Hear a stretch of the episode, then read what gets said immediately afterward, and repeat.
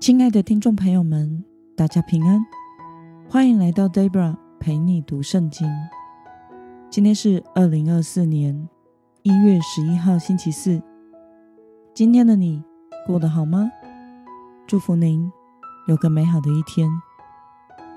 今天我所要分享的是我读经与灵修的心得。我所使用的灵修材料是每日活水。今天的主题是卑微地降世为人的耶稣。今天的经文在路加福音第二章一到七节。我所使用的圣经版本是和合本修订版。那么，我们就先来读圣经喽。在那些日子，凯撒奥古斯都降旨。叫全国人民都登记户籍。这第一次登记户籍是在居里纽做叙利亚总督的时候行的。众人各归各城办理登记。约瑟也从加利利的拿撒勒城上犹太去，到了大卫的城，名叫伯利恒，因为他是大卫家族的人。要和他所聘的妻玛利亚一同登记户籍。那时，玛利亚已经怀孕。他们在那里的时候，玛利亚的产期到了，就生了头胎的儿子，用布包起来，放在马槽里，因为客店里没有地方。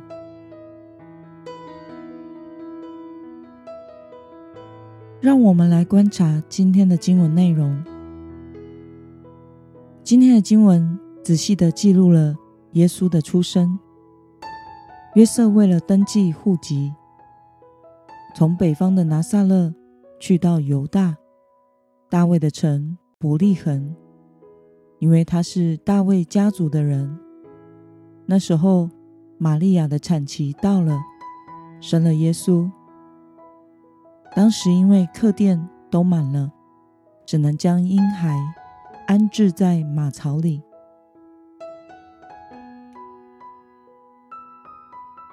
让我们来思考与默想：为什么作者路加要详细的记录约瑟和玛利亚的伯利恒之旅，以及耶稣诞生马槽的故事呢？我想是为了要印证先知的预言成就，以及耶稣身份正确，还有神为了救赎卑微的我们，反而自己卑微的降生在马槽里。根据先知的预言，弥赛亚必须是生在大卫家。另外，根据弥迦书五章二节的预言，伯利恒的以法他。你在犹大诸城中虽小，将来必有一位从你那里出来，在以色列中为我做掌权者。他的根源自亘古，从太初就有。因此，米赛亚会出生在伯利恒城，也就是大卫之城。因此，路加详细的记载为什么。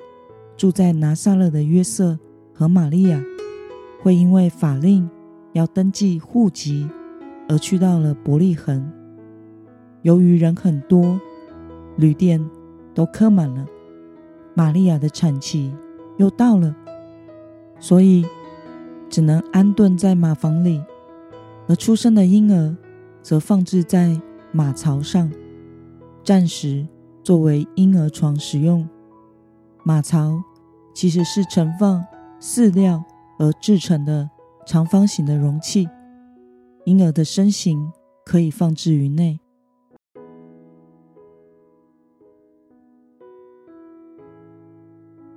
那么，对于耶稣基督为了救赎卑微的我们而诞生在马槽里，对此你有什么样的感想呢？上帝使他的独生爱子诞生于马槽，必定代表了他的心意。一般的平民，甚至是贫穷的平民，家里有婴孩要出生，至少也都有所预备。出生后也会安置在床上，或是铺好的铺盖之上。但由于约瑟和玛利亚当时是客旅，无法有所预备，连一间房间也没有，只好暂时安顿在马房里牲畜住的地方。出生的婴儿也只能就地取材，使用喂牲畜饲料的容器马槽来安放。而耶稣基督身为神的儿子。万王之王，万主之主，没有出生于皇宫或者是贵胄之家，而是如同牲畜一般的卑微出身，如同腓立比书二章五到十一节所说的：“你们当以基督耶稣的心为心，他本有神的形象，却不坚持自己与神同等，反倒虚己。”取了奴仆的形象，成为人的样式。既有人的样子，就谦卑自己，存心顺服，以至于死，且死在十字架上。所以神把他升为至高，又赐给他超乎万名之上的名，使一切在天上的、地上的和地底下的，因耶稣的名，众膝。都要跪下，众口都要宣认耶稣基督是主，归荣耀给父神。因此，我们若要跟随耶稣基督，就当以他的心为心，不是像世人一样追求属世的成就与成功，而是一个向下的移动，如同耶稣基督是为了救赎我们，谦卑自己。存心顺服，以至于死，且死在十字架上。所以神将他升为至高，赐给他超乎万民之上的名，使我们得以因信他的名而得着生命。那么今天的经文可以带给我们什么样的决心与应用呢？让我们试着想想。我们是否在跟随耶稣的同时，也贪慕世上的成功呢？为了学像耶稣，谦卑地服侍卑微的人，今天的你决定要怎么做呢？让我们一同来祷告。亲爱的天父上帝，感谢你透过今天的经文。